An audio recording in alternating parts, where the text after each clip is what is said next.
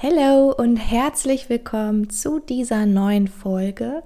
Heute ist es der zweite Teil vom Abwehrsystem und wenn du mit mir tiefer in unsere spezifische Immunantwort eintauchen möchtest, dann bleib dran und bis gleich. Ich bin Elli von Natürlich Elli und du hörst meinen Podcast Medizin im Ohr. Wir beschäftigen uns hier mit Themen rund um Medizin, klären offene Fragen und führen spannende Gespräche mit inspirierenden Gästen. Wenn du also ein paar Minuten Zeit hast für ein bisschen Medizin im Ohr, dann lass uns loslegen. Beim Thema spezifische Abwehr oder spezifisches Immunsystem könnte ich jetzt wieder ganz, ganz tief in die Materie einsteigen. Und ich glaube, ich würde nächste Woche noch hier sitzen, wenn ich dir alles erzählen würde. Denn wir dürfen nicht vergessen, dass das Abwehrsystem wirklich eins der kompliziertesten Systeme in unserem Körper ist und genau deswegen wurde diese Folge auch geteilt in zwei Teile. Wir haben uns in Teil 1 das unspezifische Abwehrsystem angeguckt und näher besprochen und wenn du jetzt merkst, ah, die Folge kenne ich noch gar nicht, dann keine Sorge, ich habe sie dir unten in den Show Notes verlinkt. Und ich würde dir empfehlen, diese Folge unbedingt dann nochmal nachzuhören. Okay, dann lass uns jetzt loslegen. Wir haben in Teil 1 besprochen, dass das unspezifische Immunsystem bereits von unserer Geburt an besteht, also vorhanden ist und ganz, ganz schnell reagieren kann. Also es kann ganz schnell auf Erreger reagieren und gegen diese Erreger vorgehen, allerdings nur wenig effektiv, denn es hat nicht so effektive Abwehrmechanismen wie das spezifische Immunsystem, was wir uns jetzt angucken. Und genau aus diesem Grund, weil wir jetzt eben das unspezifische Immunsystem haben, das zwar sofort anspringt, aber wenig effektive Abwehrmechanismen hat, haben wir die gleichzeitige Aktivierung einer spezifischen Immunantwort. Bei der spezifischen Immunantwort ist es jetzt allerdings nicht so, dass sie sofort schnell angeknipst werden kann und sofort der Arbeit nachgeht, sondern diese spezifische Immunantwort dauert Stunden, wenn nicht sogar Tage. Wie wird denn unsere spezifische Immunabwehr aufgeteilt? Wenn du Teil 1 gehört hast, dann weißt du, dass wir sowohl eine zelluläre Abwehr als auch eine humorale Abwehr haben und die haben wir hier natürlich bei unserem spezifischen Abwehrsystem, also dem erworbenen Abwehrsystem auch. Zur zellulären Abwehr gehören die B-Lymphozyten, also hier als Plasmazellen was genau das ist und wofür sie wichtig sind, dazu kommen wir gleich. Dann die T-Lymphozyten und auch die B-Gedächtniszellen. Zu der humoralen Abwehr gehören unsere Antikörper, also die Immunglobuline.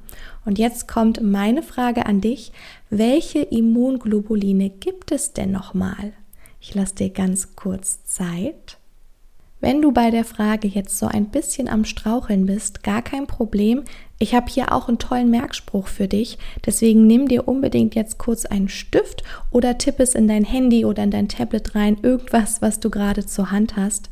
Und dann gehen wir die Immunglobuline noch einmal gemeinsam anhand des Merkspruches GAMDE durch. Und die verschiedenen Buchstaben von GAMDE stehen jetzt jeweils für das Immunglobulin. Also G steht für Immunglobulin G, also das IgG. Das A steht für Immunglobulin A, IgA. Das M steht für Immunglobulin M, also IgM. Das D, na, genau, für das Immunglobulin D, also IgD.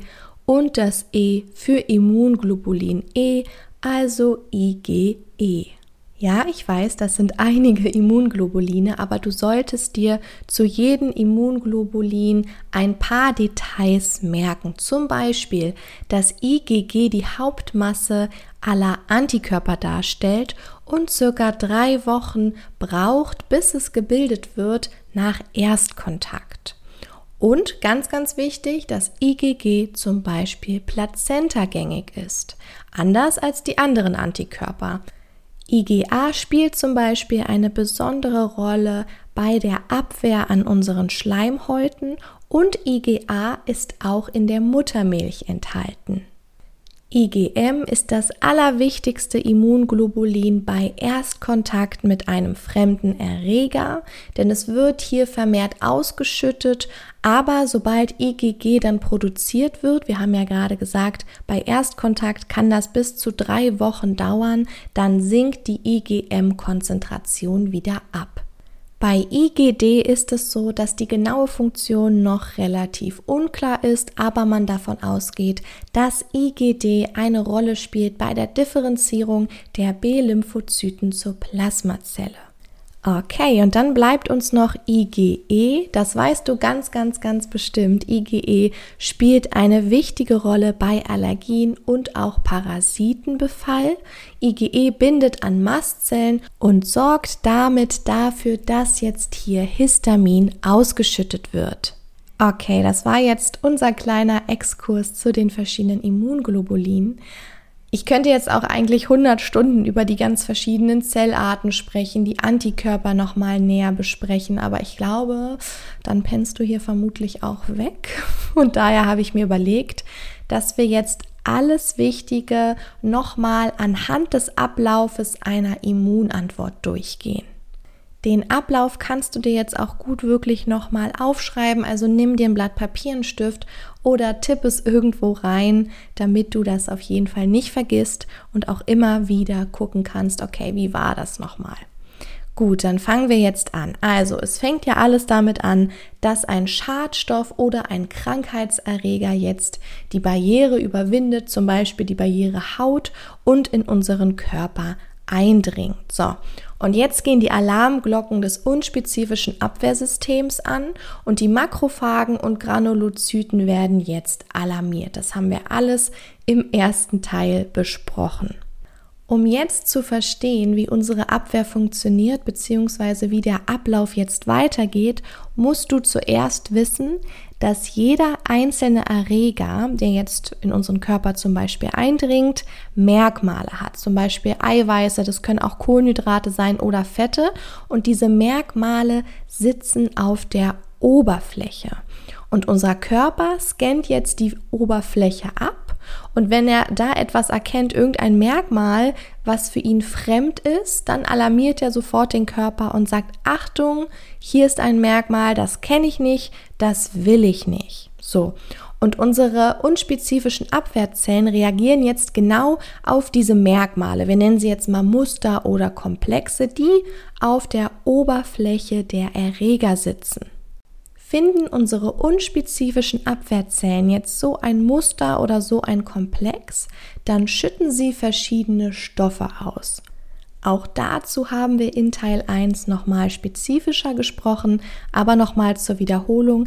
Diese Stoffe können jetzt zum Beispiel den Erreger entweder direkt zerstören oder sie rufen zum Beispiel neue Abwehrzellen herbei. Ich versuche dir jetzt mal so ein Bild zu malen im Kopf. Also probier es zu visualisieren. Ganz wichtig, so sieht es natürlich nicht aus und so läuft es nicht ab. Aber ich finde, dieses Bild hilft, um den Prozess irgendwie besser zu verstehen. Stell dir also einfach vor, dass unsere antigen präsentierenden Zellen jetzt diese Muster oder Komplexe, wenn sie sie erkannt haben, in die Höhe strecken. Also sie, sie präsentieren diese Komplexe, diese Muster und damit natürlich dann den Erreger unseren B- und T-Lymphozyten. Also sie halten es in die Höhe und sagen, hier, das ist fremd, das müssen wir bekämpfen. Und unsere B-Zellen und auch die T-Lymphozyten, die können jetzt eben an diese antigen präsentierenden Zellen sich binden. Die B-Zellen allerdings können auch direkt jeweils an das passende Antigen binden. Das können die T-Lymphozyten nicht. Das kannst du dir auch wieder bildlich vorstellen, wie eigentlich so ein Schlüssel-Schloss-Prinzip. Also es muss der richtige Schlüssel gefunden werden, damit er in das Schloss passt. Denn wir haben gerade schon gesagt, die T-Lymphozyten können nicht direkt an ein Antigen binden, sondern sie brauchen immer die Hilfe von den Antigen präsentierenden Zellen. So, und jetzt stellen wir uns vor, dass der T-Lymphozyt den exakten Schlüssel hat und jetzt endlich an das Antigen andocken kann, also binden kann. und jetzt wird er aktiviert. Und dann werden Botenstoffe wieder ausgeschüttet, die eben die T-Zellen dazu anregen, sich immer weiter zu teilen, damit möglichst viele T-Lymphozyten gebildet werden, die den korrekten Schlüssel besitzen und eben zu diesem Antigen, zu diesem Erreger passen. Okay. Ähnlich ist es jetzt auch bei unseren B-Lymphozyten. Wenn sie jetzt direkt an ein Antigen binden, dann präsentieren sie dieses Antigen selbst auf ihrer Oberfläche. Und jetzt ist es so, dass die T-Helferzellen das sehen und dort andocken und darüber geben sie den B-Zellen über Botenstoffe eben das Signal, sich jetzt auch zu vermehren. Und durch diese Aktivierung der B-Lymphozyten entstehen jetzt zwei B-Zelltypen. Ich lasse dir ganz kurz Zeit, denn ich glaube, du weißt, welche das sind. Ganz genau, zum einen die B-Gedächtniszellen, die jetzt den Bauplan für die Antikörper abgespeichert haben, die eben genau auf diesen Erreger passen. Und der zweite B-Zelltyp, der jetzt entsteht, ist die Plasmazelle. Und die Plasmazelle ist jetzt die Zelle, die den passenden Antikörper dann wirklich produziert. Und die Antikörper können jetzt ganz fest an das Antigen des Erregers andocken und haben jetzt hier drei Hauptwirkungen. Zum einen können sie die Krankheitserreger neutralisieren, sie können Abwehrzellen aktivieren oder sie aktivieren Eiweiße, die jetzt dem Körper bei der Immunabwehr helfen. Puh, okay, ich glaube, ich habe selten in einer Folge so oft das Wort Zelle ausgesprochen, obwohl, wenn ich jetzt wenn ich mich jetzt dran erinnere, in meiner Vorlesung zur Hämatologie hm, kam das Wort Zelle, glaube ich, noch viel häufiger vor ähm, im Kurs. Aber okay, so, wir haben es geschafft. Lange Rede, kurzer Sinn. Du hast diese kleine Folge zur spezifischen Abwehr jetzt geschafft. Ich hoffe, du konntest nochmal gut wiederholen oder hast auch viele neue Infos bekommen. Wenn dir diese Folge auch wieder gefallen hat, dann würde ich mich wie immer freuen, wenn du mir ein Abo dalässt und vielleicht eine liebe Sternebewertung auf iTunes. Nicht vergessen, am 1. November öffnen wir wieder die Türen für die nächste Prüfungsklasse für alle Prüflinge für März 2022. Wenn du noch nicht auf der Warteliste stehst, dann schreib dich unbedingt noch drauf. Gibt es auch ein kleines Geschenk für dich, aber ich verrate noch nicht zu viel. Und bis wir uns im November im Kurs sehen, komm doch super gerne in die kostenlose Facebook-Lerngruppe. Alle Links, auch Teil 1 zum Thema Abwehr, findest du in den Show Notes. Okay, dann wünsche ich dir einen wunderschönen Tag, noch eine wunderschöne Restwoche und wir hören uns demnächst wieder. Bis dann!